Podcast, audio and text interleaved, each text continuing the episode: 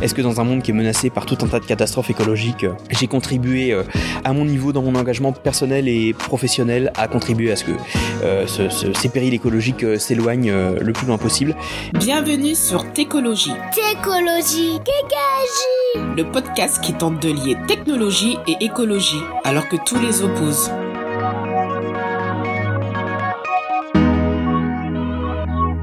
Bonjour, nous sommes en- avec Antoine Trouche qui est euh, membre du collectif euh, pour un réveil écologique. Bonjour, Bonjour. Antoine. Bonjour. Est-ce que tu peux nous parler de ton parcours du coup euh, universitaire ou euh, que- que- quelles études tu as suivies et aujourd'hui qu'est-ce que tu fais dans, dans la vie? Bien sûr, alors euh, moi du coup je suis membre du collectif pour un réveil écologique et du coup je, je travaille à l'heure actuelle, je travaille pour l'APHP pour monter un, un, un institut ou une plateforme qui va accompagner l'innovation dans la santé et euh, aider soutenir le travail des chercheurs, des médecins et des hospitaliers. Et moi avant ça j'ai fait deux cursus assez différents en fait, j'ai fait un premier cursus d'ingénieur aux arts et métiers et j'ai poursuivi en un double cursus à Sciences Po en communication, parce que j'étais un peu désespéré de voir euh, des projets de camarades euh, qui sortaient d'école euh, et qui savaient absolument pas comment mettre en valeur leurs projets ou comment mettre en valeur des trucs que je trouvais assez chouettes. hein. Et je me suis dit que les aider en, en- en apprenant à, à communiquer, à les mettre en valeur, était un bon moyen d'y contribuer. Et du coup tu t'es euh, dirigé tout de suite vers la PHP, donc tout de suite vers l'intérêt général, c'était voulu ou c'était juste une opportunité comme ça? Bah, euh, moi, la question du sens de ce que je faisais m'a beaucoup travaillé. Donc, du coup, il y a eu trois objectifs. Les, les deux premiers, c'était de euh, d'avoir un travail qui me permettait d'exploiter ce que j'avais appris, histoire que mes huit années d'études aient un peu de sens. Et le troisième, c'était bah, vis-à-vis de mes convictions qui sont que dans le monde dans lequel on est, euh, si on se préoccupe pas assez sérieusement de l'urgence écologique, euh, le monde vers lequel on, s'engage va être assez désagréable. Qu'est-ce que je peux faire moi qui a du sens dans ce monde-là? Et, euh, et dans ce monde, je suis absolument convaincu que soutenir l'hôpital public et contribuer au fait que euh, on puisse avoir un système de soins public euh, solidaire et, et équitable est un truc qui va être utile, qui est utile actuellement et qui va l'être encore longtemps. Justement, c'est très d'actualité. euh, L'hôpital est malade. Enfin, est, euh, comment tu le sens toi dans l'intérieur? Bah, moi, c'est particulier parce que moi, je suis ni médecin euh, ni infirmier, je suis pas un personnel soignant. Mais ce qui est sûr, c'est que bah, l'hôpital souffre de moyens à absolument tous les niveaux. Et je suis assez bluffé de voir que malgré tous les le manque de personnel, la, la maltraitance des personnels en interne, l'hôpital public continue de fonctionner. C'est quelque chose qui, qui m'impressionne beaucoup.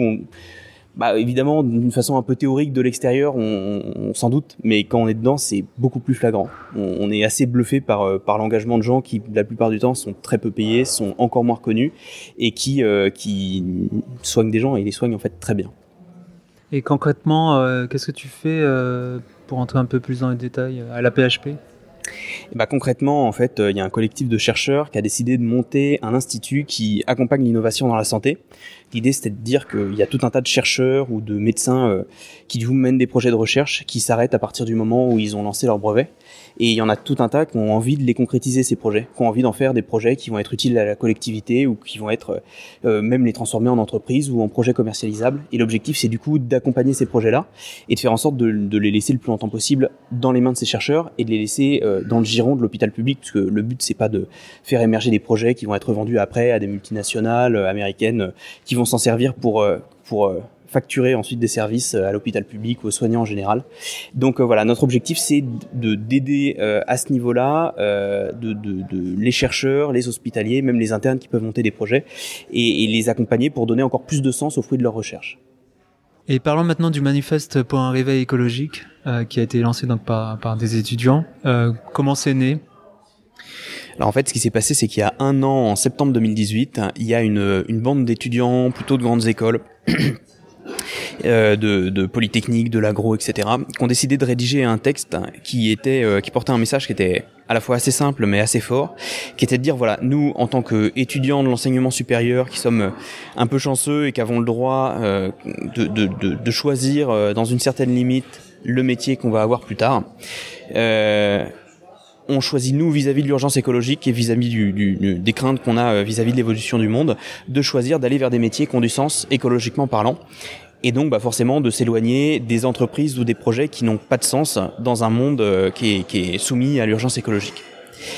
c'est un manifeste qui est vraiment parti de pas grand chose et qui a eu un écho assez énorme puisqu'il a été signé par plus de 30 000 étudiants en un an en France et en Europe avec tout un tas de, de pays dans lesquels ça a eu beaucoup d'écho, notamment en Suède.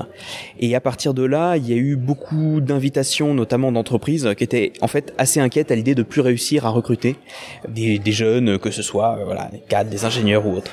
Et à partir de là, euh, il y a eu deux actions qui ont été menées par les étudiants qui avaient lancé le manifeste. La première, c'est donc d'aller en entreprise et c'est d'aller euh, encourager au maximum les entreprises à prendre à bras le corps la question euh, du changement climatique, la question de, euh, du péril écologique en général, et de prendre cette question au sérieux, pas en se préoccupant uniquement du point de vue de la RSE, euh, qui à nos yeux est surtout la plupart du temps des actions à la marge, c'est-à-dire que plus utiliser de paille en plastique et les remplacer par des pailles en bambou, c'est bien, mais c'est pas du tout à la hauteur de la situation. Et du coup, pour aller les amener sur le terrain de leur stratégie. Est-ce que leur activité, est-ce que les services qu'ils proposent, est-ce que les produits qu'ils vendent ont un sens dans un monde qui est euh, soumis à l'urgence écologique?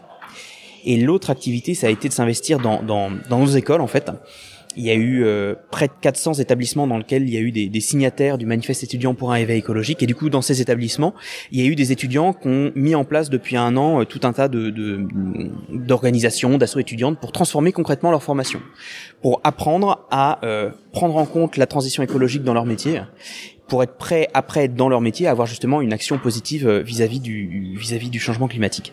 Et à partir de là, il y a eu euh, du coup des négociations qui ont été menées avec des directions d'établissements, il y a eu des groupes de travail qui ont été lancés avec des professeurs et petit à petit, euh, et c'est un mouvement qui est croissant depuis, on commence à réussir à transformer les formations pour y intégrer tous les enjeux de la transition écologique.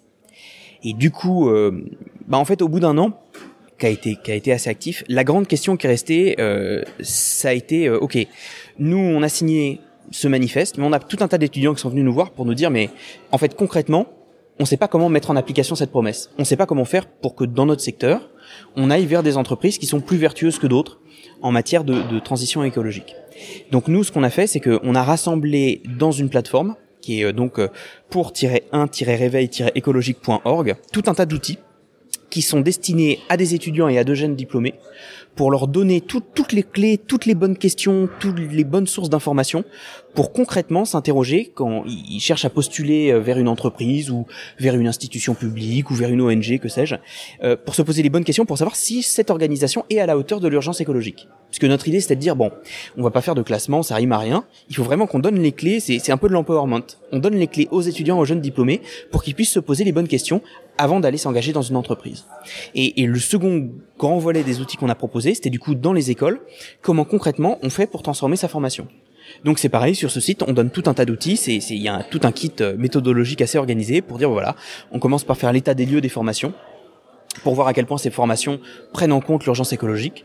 Après ça, euh, on explique un peu comment est-ce qu'on fait pour aller euh, convaincre sa direction que la transition écologique est juste maintenant totalement indispensable et qu'il faut donc modifier les formations. Comment on fait pour aller travailler avec les professeurs pour, pour transformer euh, les formations concrètement? Comment est-ce qu'on fait pour suivre ces transformations, même une fois après qu'on soit sorti de l'école, etc., etc. À quoi ça sert d'apprendre justement à l'école les enjeux climat, les, les enjeux environnementaux? À quoi ça peut servir plus, plus tard en fait? Bah, En fait, euh, globalement, on a un souci, c'est que dans la tête de plus de plus en plus de gens en fait euh, le, le, le, fait qu'il y a un vrai problème écologiquement parlant est en train de, de, de, s'intégrer. Je veux dire globalement de plus en plus de gens euh, particulièrement en France ont conscience qu'il y a un problème écologiquement parlant. Euh, maintenant quand on creuse un peu en fait la plupart du temps beaucoup de gens se, se pose des questions sur voilà quels sont les vrais problèmes et quelles sont les actions qu'on peut mettre en œuvre pour être vraiment impactant vis-à-vis de l'urgence écologique. Est-ce que c'est des petits gestes que je peux faire chez moi? Euh, Est-ce que c'est vis-à-vis de l'engagement euh, politique? Est-ce que c'est vis-à-vis de d'engagement de, euh, associatif ou autre? Nous, ce qu'on dit par rapport à ça, c'est que il faut à tout prix donner à un maximum d'étudiants les clés pour déjà comprendre le problème. Quand on parle d'urgence écologique, en fait, ça recouvre des réalités qui sont très différentes. Il y a, plein d'urgences écologiques.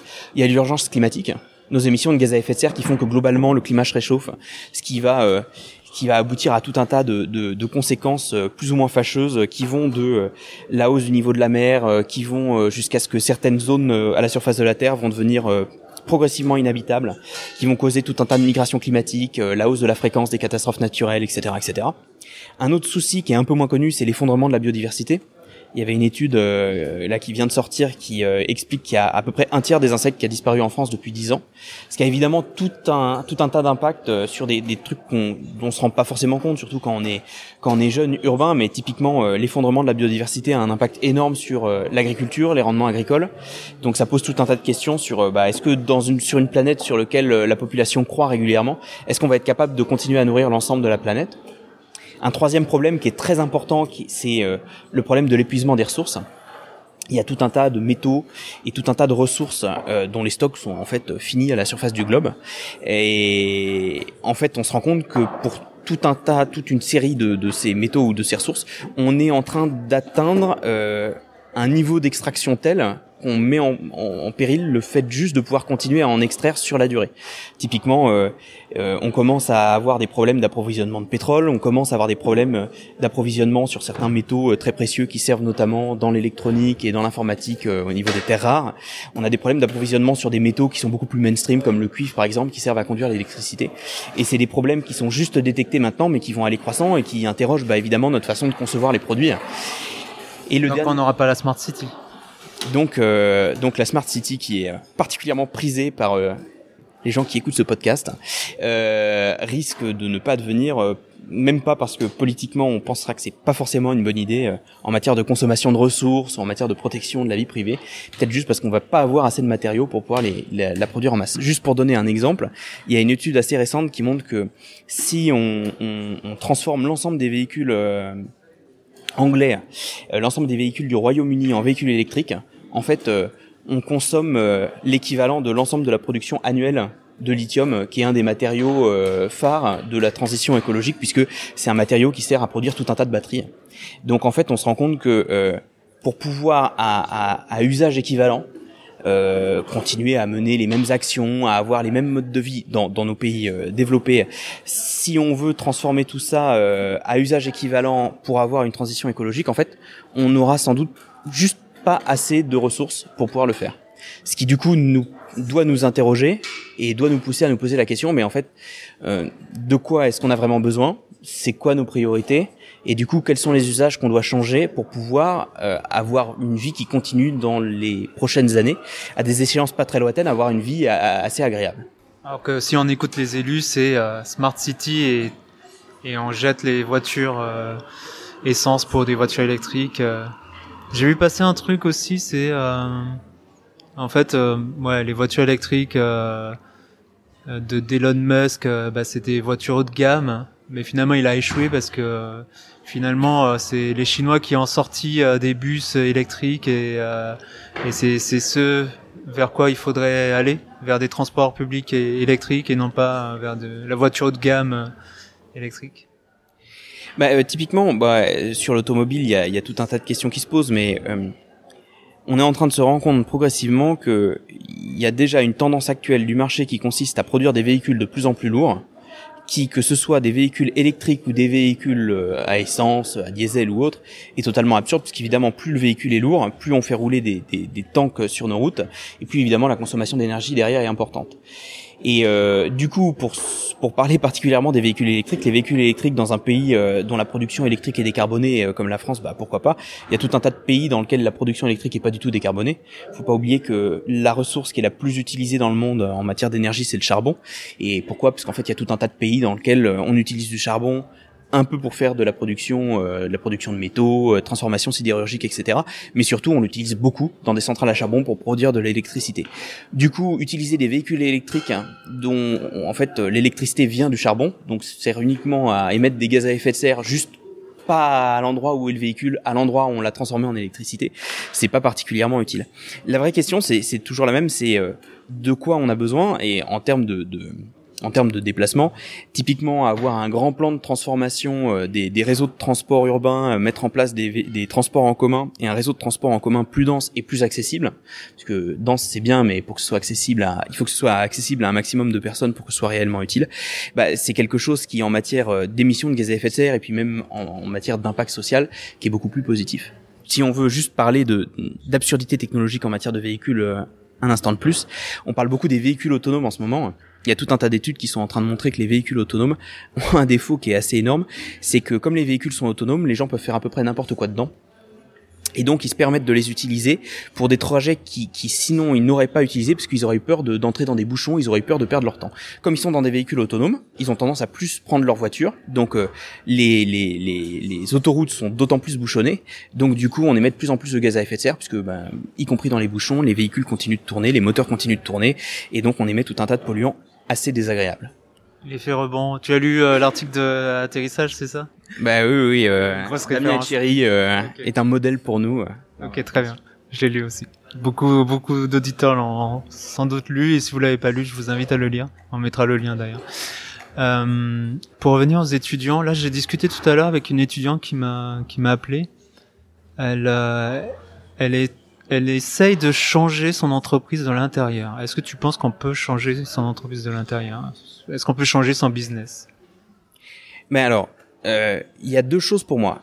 Il y a d'abord juste un peu avant par rapport aux, aux questions qu'on se pose en tant qu'étudiant. Je pense que il faut autant que possible se les poser encore en amont. Faut se les poser déjà quand on va vers vers une entreprise.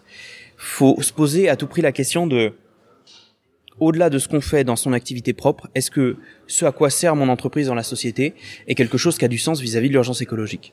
Nous, on a mis au point des outils pour questionner toutes, toutes ces questions-là sur cinq questions que je vais, je vais décrire très rapidement. La première question, du coup, c'est la question du sens. Est-ce que dans une société dans laquelle on doit euh, émettre de moins en moins de gaz à effet de serre, consommer de moins en moins de ressources, l'activité de l'entreprise a du sens? Typiquement, dans, dans, dans le monde vers lequel on va, aller construire des chaudières au fioul, c'est pas certain que ça ait beaucoup de sens. Alors que aller construire des pompes à chaleur, là pour le coup, ça a beaucoup plus de sens. Pas du tout certain qu'aller construire des véhicules qui font 2 tonnes, c'est beaucoup de sens. Par contre, si on veut à tout prix travailler dans l'automobile, construire des véhicules légers et électriques, ça peut avoir beaucoup plus de sens. Et des exemples comme ça, il y en a 20 000. La seconde grande question, c'est est-ce que l'entreprise dans laquelle on va euh, met au point des dispositifs et étudie un peu soigneusement, suit ses émissions de gaz à effet de serre, sa consommation de ressources et son impact sur la biodiversité? Et une fois qu'elle a fait ça, est-ce que concrètement l'entreprise entreprend de réduire ces impacts-là? Pas uniquement de les compenser, pour tout un tas de raisons, la compensation euh, est, très souvent à l'heure, mais entreprend vraiment de les réduire drastiquement. La troisième grande question, c'est est-ce que la stratégie financière de l'entreprise, elle est alignée sur le- le- l'engagement écologique de l'entreprise? Parce que euh, il y a besoin évidemment de mobiliser des investissements et des capitaux. Et c'est pas uniquement un problème de banque, c'est un problème qui est propre à chacune des entreprises. C'est des trucs qu'on peut suivre assez euh, assez aisément dans les rapports financiers des entreprises qui sont publiés chaque année. Il y a pas mal de littérature euh, dans des journaux spécialisés qui permettent de suivre un peu ce qui est fait. Concrètement, où vont les ressources de l'entreprise pour quel projet et pour quel investissement? La quatrième question, c'est est-ce que les employés et les dirigeants sont formés et euh, participent à la transformation de l'entreprise? Est-ce que concrètement, il y a des formations qui sont mises en place dans l'entreprise pour que sur un secteur donné, sur le secteur de l'entreprise, en fait, les salariés soient formés pour monter en compétences sur des sujets qui permettent à l'entreprise d'évoluer? Parce que, quelle que soit la bonne volonté, si jamais les salariés sont pas formés, que ce soit dans leur école quand ils sont encore en études ou dans leur entreprise, euh, les, efforts vont être assez limité. Concrètement, est-ce que dans le secteur du bâtiment, on va apprendre aux, salariés du secteur du bâtiment de faire du réemploi? D'utiliser des matériaux euh, euh, qui ont été utilisés dans des bâtiments précédents, qui ont été détruits, etc., etc. Est-ce qu'on les apprend à faire une isolation thermique efficace des bâtiments, etc., etc. Et la dernière grande question, c'est la question de l'entreprise euh, au sein de la société. En fait, qu'est-ce que fait l'entreprise vis-à-vis de, de toutes ces parties prenantes? Ah, Toutes les parties prenantes, bah alors du coup, c'est les élus, c'est les citoyens qui sont autour qui achètent leurs produits, c'est euh, toutes les actions qui peuvent être faites, par exemple, en matière de lobbying. Donc, est-ce que dans toutes ces actions, l'entreprise fait transparaître ses, ses- ses- son engagement écologique ou son absence d'engagement écologique euh, en l'occurrence. Par exemple, est-ce qu'en matière de lobbying, euh, l'entreprise s'abstient de, euh, pour faire progresser le chiffre d'affaires de son secteur, de euh, combattre des réglementations qui peuvent être des réglementations écologiques? Donc, on insiste beaucoup là-dessus parce que le- le- l'impact le, plus important qu'on peut avoir en tant qu'étudiant, en tant que jeune diplômé, c'est celui-là. Ça n'empêche pas d'avoir tout un tas d'autres engagements. Ça n'empêche pas, euh, en tant que citoyen, de voter. Ça n'empêche pas d'aller s'investir dans des associations. Ça n'empêche pas, dans son quotidien, de mener des actions. Mais euh, le travail est un des impacts les plus importants qui qu'on peut avoir en tant que jeune. Et du coup, il faut à tout prix, et c'est pour ça qu'on a mis en place tous ces outils, il faut qu'on puisse tous avoir le choix et, et tous avoir la, la possibilité de se poser les bonnes questions pour avoir pour aller vers des métiers qui ont du sens. À partir de là, effectivement, une fois qu'on est en entreprise, euh, on a aussi une marge de manœuvre qui est forcément pas la même parce qu'il y a tout un tas d'entreprises qui sont des entreprises très hiérarchiques ou alors euh, qui se disent très horizontales mais qui en fait sont très hiérarchiques. Euh, et du coup, à moins d'être dans une coopérative ou dans une scope, euh, c'est souvent assez compliqué d'avoir euh, d'avoir d'avoir un impact en entreprise. Mais vu qu'on est dans une période dans laquelle l'urgence écologique se fait de plus en plus pressante et que les entreprises du coup sont obligées, un peu contraints et forcés, de s'en préoccuper, euh, c'est quand même très utile de monter des groupes de travail dans son entreprise, ne serait-ce que pour justement participer à la formation de ses collègues et ne serait-ce que pour essayer euh, de par sa motivation, de son engagement, euh, de prise de parole en public, euh, de faire pression sur l'entreprise pour qu'elle change radicalement sa stratégie et qu'elle change bah, l'impact de ses produits et ses services. Par rapport à l'exemple coopérative, euh, de toute façon, je pense qu'il y a des entreprises qui sont qui sont libérées, qui sont dans l'âme un peu plus coopérative que certaines coopératives qui ont une architecture sans doute interne euh, un peu plus hiérarchisée. Euh, mais bon, c'est globalement oui, le, le, modèle coopératif déjà dans, l'âme est, plus vertueux. Euh, et j'aimerais ton avis sur euh, la tech for good. Est-ce que tu, tu, tu, euh, tu encourages les étudiants à, en sortie d'école à aller vers la tech for good? Est-ce que euh, est-ce que c'est du solutionnisme technologique? Est-ce que c'est du greenwashing euh, La tech for good? Pas celle de Zuckerberg, mais euh, toutes les startups, et même des associations qui se mentent euh, dans la tech for good, où on va parler d'intelligence artificielle, de machine learning, de, de data science, pour l'intérêt général? Voilà, j'aimerais ton avis là-dessus. Bah, euh, ça pose, euh, bon, ça pose deux grandes questions. Ça pose euh, déjà, la, enfin, je pense que la tech for good en soi est une bonne chose parce que ça pousse à s'interroger sur le sens que peuvent avoir le progrès technologique. Euh, sachant que l'objectif est pas du tout de dire, et en plus ce serait faux, que le progrès technologique a pas d'utilité en soi. Euh, la question c'est de dire est-ce que le progrès technologique est bon en soi? Et bon, la réponse c'est évidemment non. Maintenant, euh, la difficulté, c'est que il y a tout un tas de labels qui se créent, donc notamment Tech for Good, qui peuvent recouvrir des, des réalités très différentes et des engagements très différents. Euh, S'interroger sur l'impact social de, euh, de la technologie, c'est hyper important. C'est hyper important de se préoccuper aussi de l'impact écologique de ce qu'on fait. Typiquement, vu les émissions de gaz à effet de serre qui sont occasionnées par, par le numérique en général, euh, il y a à peu près 4% des émissions de gaz à effet de serre dans le monde qui sont dues au numérique, et c'est un impact qui est croissant faut s'interroger un peu sur euh, le développement de cette de ce secteur-là et de cette industrie-là. Il y a une, une grande hype en ce moment autour de la 5G, hein, autour du fait de créer des objets connectés et autour du fait de euh, concrètement euh, contribuer au fait d'échanger de plus en plus de données. Bah, ça pose plein de questions. Ça pose des questions sociales évidemment, puisque le fait d'échanger tout un tas de données pose des questions en matière de, de protection de la vie privée, et le fait d'échanger tout un tas de données est évidemment énergivore, puisque l'échange de ces données nécessite de l'énergie en plus de ça, c'est extrêmement consommateur de ressources, puisque le fait de créer des capteurs de plus en plus qui déjà rend ces capteurs de plus en plus complexes à construire, donc encore une fois énergivores et consommateurs de ressources, et en plus ils sont très très difficilement recyclables. Tout ça pour dire qu'en fait, à partir d'une idée, euh, d'une bonne idée en matière d'impact social, on peut se retrouver sur des, des choses qui ont des impacts écologiques qui sont juste totalement absurdes. Et inversement, on peut avoir des, des, projets écologiques qui ont un impact social qui est extrêmement néfaste. Typiquement, il y a tout un tas de réflexions qui sont en train de, de, de, de soulever sur la question du do-it-yourself, puisqu'en fait on se rend compte que le fait de fabriquer sa propre lessive, son propre savon, dans une société dans laquelle les, les bah, la société euh, reste extrêmement patriarcale, en fait ces rôles-là sont toujours dévolus aux femmes, et du coup il y a tout un tas de femmes qui se retrouvent à avoir à refaire tout un tas de, de tâches domestiques qui sont qui, qui, redeviennent du coup chronophages, alors que le fait que la technologie ayant permis à ces tâches de devenir moins chronophages a contribué à leur émancipation. Donc la question, c'est toujours la question de euh, est-ce que par rapport à la société que je veux voir devant moi, en termes de justice, en termes de bonheur, en termes d'égalité, euh, et en termes de prise en compte de l'urgence écologique, en termes euh, je répète parce que c'est vraiment important, d'émissions de gaz à effet de serre, de consommation de ressources, d'impact sur la biodiversité, euh, de d'émissions de, différents polluants. Est-ce que ce que je fais a du sens? Quels sont les impacts de ce que je vais faire? Et est-ce que je, ce que je fais a du sens? Euh, Sachant qu'il y a des secteurs dans lesquels, bah, juste dans un monde qui est de plus en plus contraint, on est à peu près certain que ça n'a pas de sens. Typiquement, euh, je suis à peu près convaincu que l'aviation euh, a de moins en moins de sens euh, dans, dans, une société qui est obligée de contraindre ses émissions de gaz à effet de serre et sa consommation de ressources. Et il y a tout un tas d'autres secteurs dans lequel il y a des activités qui ont du sens, il y a des activités qui n'ont pas de sens. Et pour ça, il n'y a pas de solution miracle. La, la, ce qui nous semble en tout cas nous la bonne solution, c'est se poser les bonnes questions. Et voilà, c'est ce à quoi on espère contribuer. Ça passe par euh, le boycott, où il y a d'autres leviers. C'est un peu ça, les étudiants ils disent je, je boycotte, euh, je, je vais pas bosser pour telle ou telle boîte, je vais boycotter, je vais pas acheter tel ou tel produit. dans l'espoir de faire mourir euh, de leur propre mort ces, ces business-là. Bah, nous, notre vision par rapport à ça, c'est que si ces business-là meurent, euh, c'est que juste ils ont pas pris en compte l'urgence écologique, ils sont pas adaptés, ils ont pas réussi à convaincre des jeunes que ça valait le coup d'aller bosser chez eux. Euh, nous, on va beaucoup en entreprise pour essayer de les convaincre que euh, il faut à tout prix qu'ils prennent en compte cette urgence.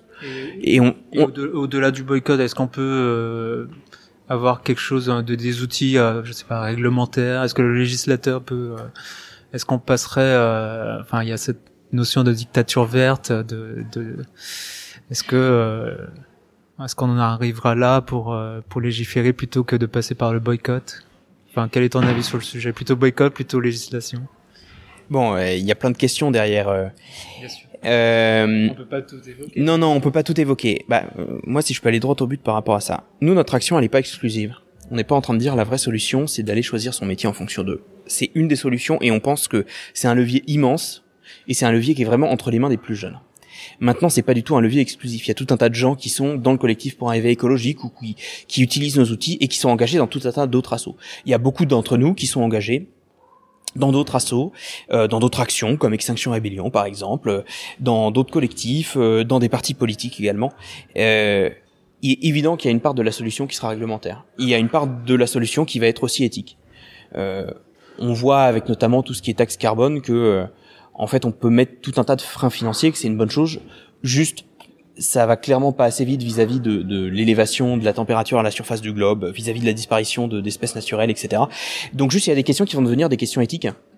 En fait, euh... par rapport à la taxe carbone, il y a eu du coup le mouvement des gilets jaunes. Que c'était quoi l'erreur pour toi? C'est un manque de communication, c'est c'est un manque de, euh, on va dire de, de répartition de, de l'effort? On a dit bah tiens, on va taxer tout le monde.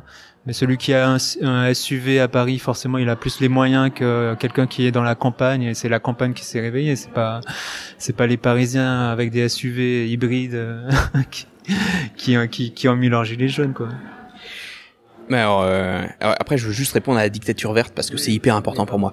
Euh, mais en fait, euh, la question de la taxe carbone et des gilets jaunes, euh, ça reprouve quelque chose qui, qui, qui est dit et subordoré depuis longtemps, c'est que en fait, euh, une transition écologique qui est pas juste, ça peut juste pas marcher. Faut pas oublier que globalement, les émissions de gaz, des, ah, pardon, les émissions de gaz à effet de serre, elles sont causées par les plus riches. Il y a eu euh, tout un tas de travaux, notamment de travaux de Thomas Piketty, qui montrent que globalement, il y a 50% des émissions de gaz à effet de serre qui sont causées par les 10% les plus riches dans la planète.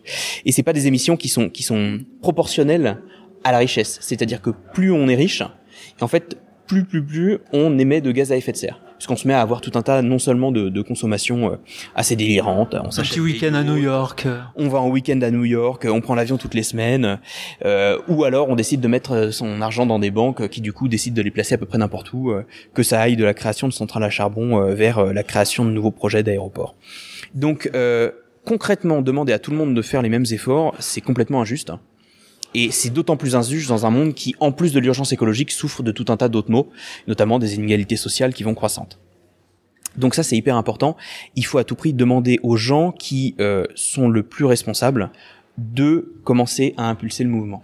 Et euh, c'est aussi un des, un des, un des motos euh, qui est derrière notre initiative, c'est une initiative qui est beaucoup sortie d'étudiants de grandes écoles, de d'universités, de l'enseignement supérieur globalement.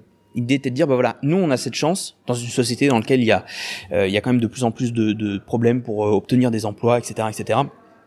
Nous, on a la chance d'avoir encore un peu le choix de notre emploi.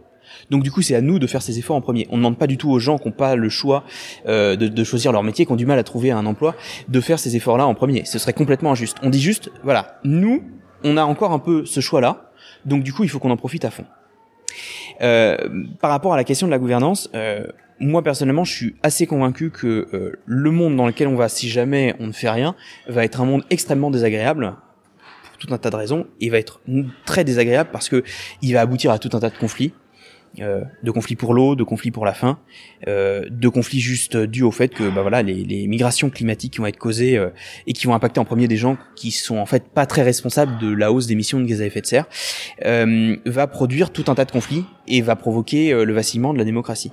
Donc je suis pas du tout convaincu que ça soit l'urgence écologique qui, euh, qui euh, lorsqu'on la combat, cause des remises en cause de la démocratie. Au contraire, je pense que si on la prend pas en compte, c'est là où on va avoir des vrais problèmes de, de, de, remise en cause de la démocratie.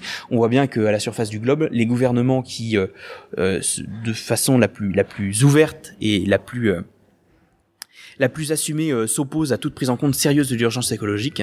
Euh, Bolsonaro au Brésil ou Trump aux, États-Unis, sachant que bon, euh, nous, on a beau se gargariser beaucoup en matière d'émissions de gaz à effet de serre, on n'est on est pas beaucoup plus efficace que certains des, des pays qu'on critique beaucoup pour leur climato-scepticisme.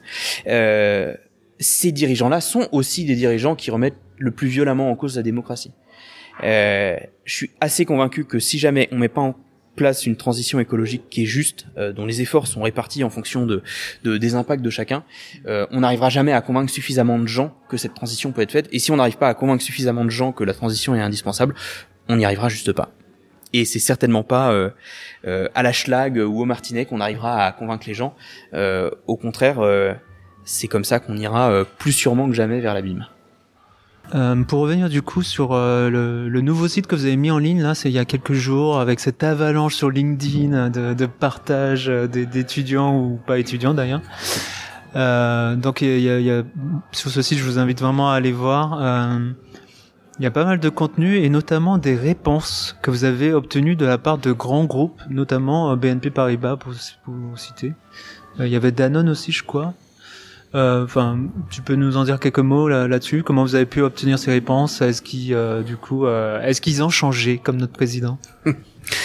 Alors, en leur posant des réponses, c'est pas sûr du tout. En fait, ce qui se passe, c'est que toutes les questions qu'on incite les étudiants à se poser, bah, il y a tout un tas d'étudiants qui, en les lisant, euh, vont peut-être se, se, demander, mais en fait, est-ce que je suis vraiment légitime à me les poser? Est-ce que je vais vraiment parvenir à, à, à trouver des réponses à ces questions? Euh, On incite notamment aux étudiants à poser ces questions-là pendant des entretiens d'embauche. Alors, on, on, donne quelques exemples de questions qu'on pose, qu'on peut poser, comment analyser un peu les réponses. On a un guide anti-greenwashing très fourni sur le site notamment. Euh, mais du coup, pour pour pour bien montrer qu'en fait les réponses à ces questions existent, ce qu'on a fait, c'est qu'on a sollicité une centaine de très grandes entreprises des multinationales notamment, qui sont notamment pas les plus disserts sur euh, sur l'engagement ou en l'occurrence leur manque d'engagement écologique. Euh, et on leur a soumis un questionnaire extrêmement détaillé en se basant sur justement les questions qu'on encourage les étudiants à se poser. Et on a eu, on, a été assez heureux parce que on a plus de la moitié de ces grandes entreprises qui nous ont répondu sur euh, de, en, répondant de façon extrêmement dissert la plupart du temps. On a des, des réponses de 25 pages. Du coup, tout ça est disponible sur notre site et sert à montrer une chose, qui est que ces entreprises ont ces réponses. Ces entreprises ont ces informations et peuvent nous les fournir. Donc vous êtes légitime en tant qu'étudiant, en tant que jeune ou en tant que moins jeune, à poser ces questions à ces entreprises avant de les intégrer et avant d'aller travailler pour. En plus de ça, c'est un bon exercice pour euh, pour justement euh, évaluer et pour euh, pour apprendre à décrypter la communication des entreprises puisque on, on ne on veut pas noter les entreprises, on veut pas les classer, on n'est pas légitime à ça. En tout cas pas pour le moment. Euh, mais du coup, on met ces, ces, réponses en libre accès pour qu'on puisse, euh, en étudiant assez précisément les réponses à ces questions, déjà se forger son propre avis vis-à-vis de l'engagement écologique de ces grands groupes, et ensuite euh, s'interroger sur leurs réponses et grâce à, notre guide anti-greenwashing, les décrypter, essayer de voir un peu euh, quels sont les engagements réels et quels sont les engagements qui sont factices, sachant qu'évidemment c'est que du déclaratif et donc il faut surtout pas les prendre au pied de la lettre. On est allé vers des grands groupes parce que c'est ceux qui, sont généralement les plus c'est ceux vers lesquels on s'interroge le plus pour savoir si c'est vraiment possible d'avoir ces informations là sur leur activité. Euh, évidemment, on n'encourage pas particulièrement les jeunes à aller vers des grands groupes qui, dans un monde qui est écologiquement contraint, euh, sont pas sûrs du tout de pouvoir continuer à être viables. On, s'en sert comme exemple et euh, on dit évidemment qu'il faut pas hésiter à aller travailler pour des pour des PME, pour des plus petites entreprises et qu'il faut pas oublier non plus qu'on peut euh, aller travailler pour la collectivité, pour aller travailler dans des scopes, pour aller travailler dans des ONG, dans des assos ou autres.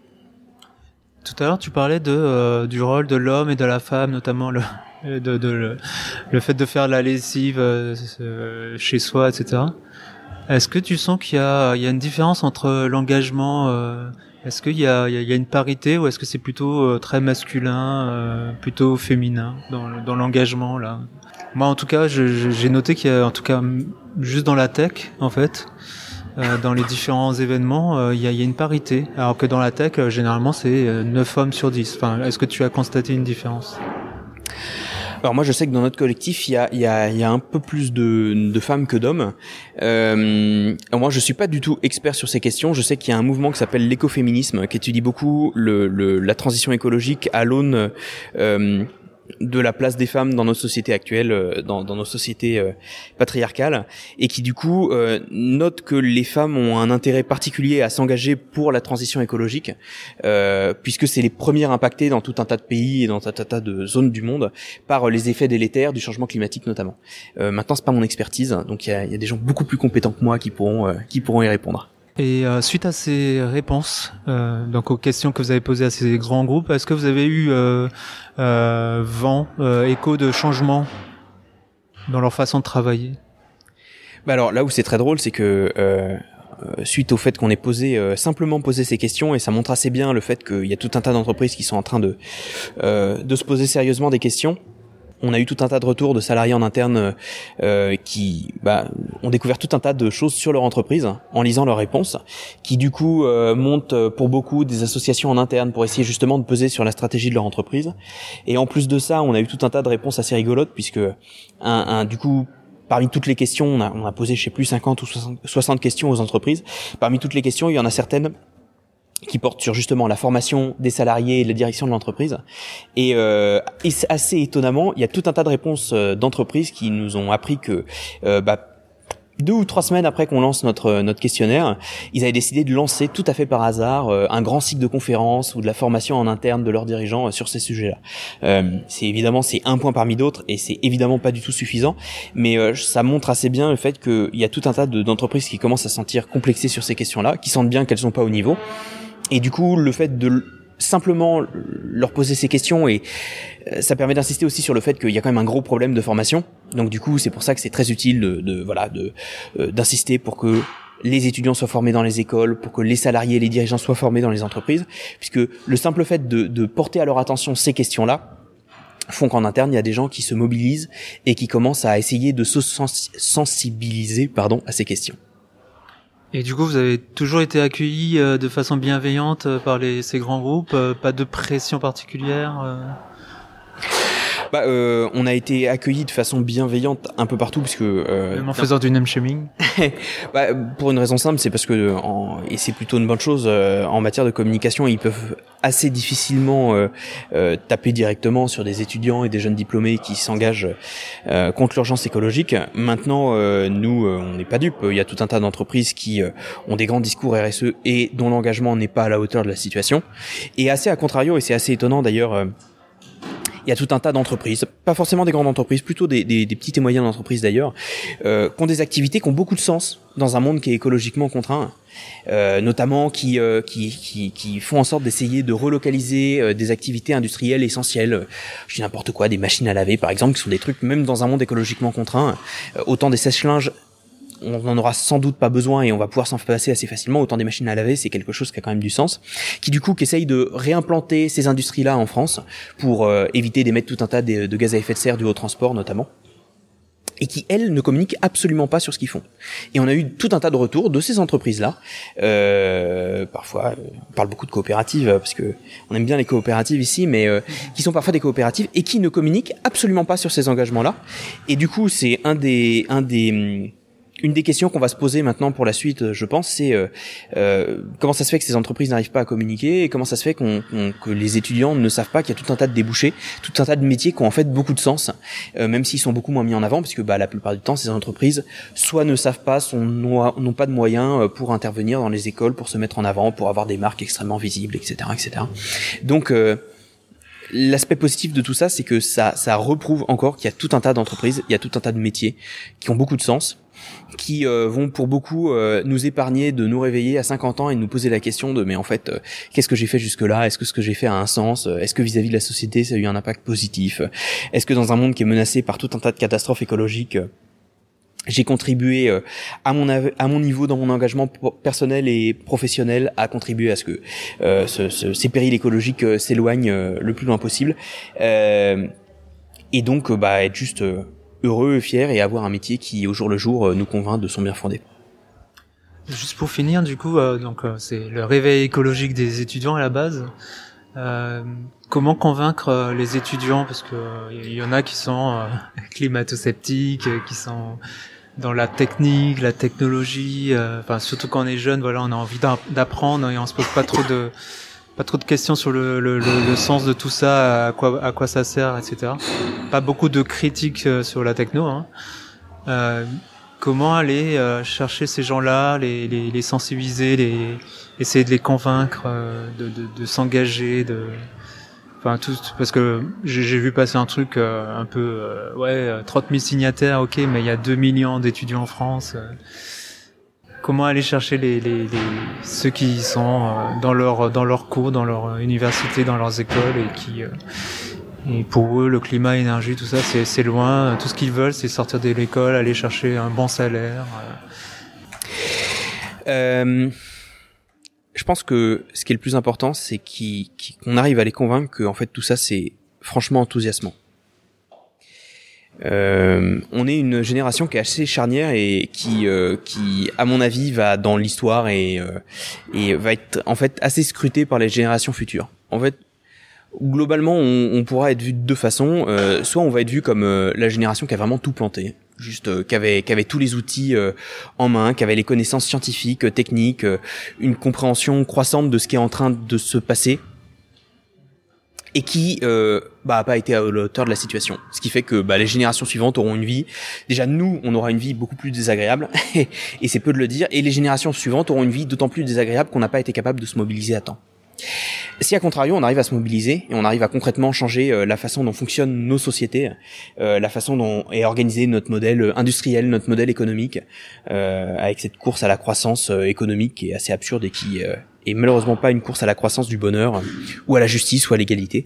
Euh, si on arrive à franchir ce pas-là, si on arrive à créer une société qui est durable et qui est une société qui est agréable à vivre, euh, on va être vu comme des héros par nos par nos descendants. Et ça, j'en suis j'en suis vraiment convaincu. Ça, c'est quelque chose qui est un peu euh, métaphorique et global, qui peut être porteur, mais concrètement, ça se voit aussi dans nos métiers. On parlait de technologie et on parlait de, de conception des produits, se poser des questions sur l'impact de la technologie, etc se poser la question quand en tant qu'ingénieur on, construit un produit de bah comment est-ce que je vais essayer d'être malin et comment est-ce que je vais essayer de, de, de construire quelque chose dont non seulement l'usage a un sens qui est un truc qu'on se pose jamais en tant qu'ingénieur. On ne forme pas du tout à, à, se poser la question du sens de ce qu'on fait. On, on, nous pousse à se poser la question de comment est-ce qu'on fait pour être efficace, produire beaucoup avec peu d'argent. Euh, en plus de ça, ce qui serait bien, c'est de se poser la question de comment est-ce qu'on fait pour construire un truc qui a du sens, et en plus de ça, qui consomme peu d'énergie, ou qui consomme peu de ressources, ou les deux si possible. Bah ça, c'est des défis intellectuels qui sont incroyables. C'est juste complètement passionnant. Et c'est des défis qui, peuvent se poser dans nos métiers de tous les jours. Moi, j'aime pas trop parler de low-tech, hein, parce que je trouve que bah en fait le terme fait pas hyper envie quoi. Low tech, on se dit c'est plus lent, c'est pas très enthousiasmant, etc., etc. À part pour des gens qui sont un peu politisés et qui se posent beaucoup ces questions, ça fait pas très envie. Euh, on devrait appeler ça des smart tech pour moi. La grande question, c'est comment est-ce qu'on fait des, des, des, produits malins, qui ont un sens dans la société, qui ont un sens écologiquement parlant, qui consomment peu d'énergie, qui consomment peu de matériaux. ça, c'est des défis intellectuels qui sont énormes. Et c'est à mon avis euh, beaucoup, beaucoup, beaucoup plus enthousiasmant que de créer une brosse à dents connectée euh, ou euh, de créer de créer euh, un avion qui consomme 2% euh, de carburant en moins sur une année alors qu'on en vend deux fois plus euh, sur la même année. Donc en fait tout ça est assez enthousiasmant je trouve. Merci Antoine. Merci beaucoup.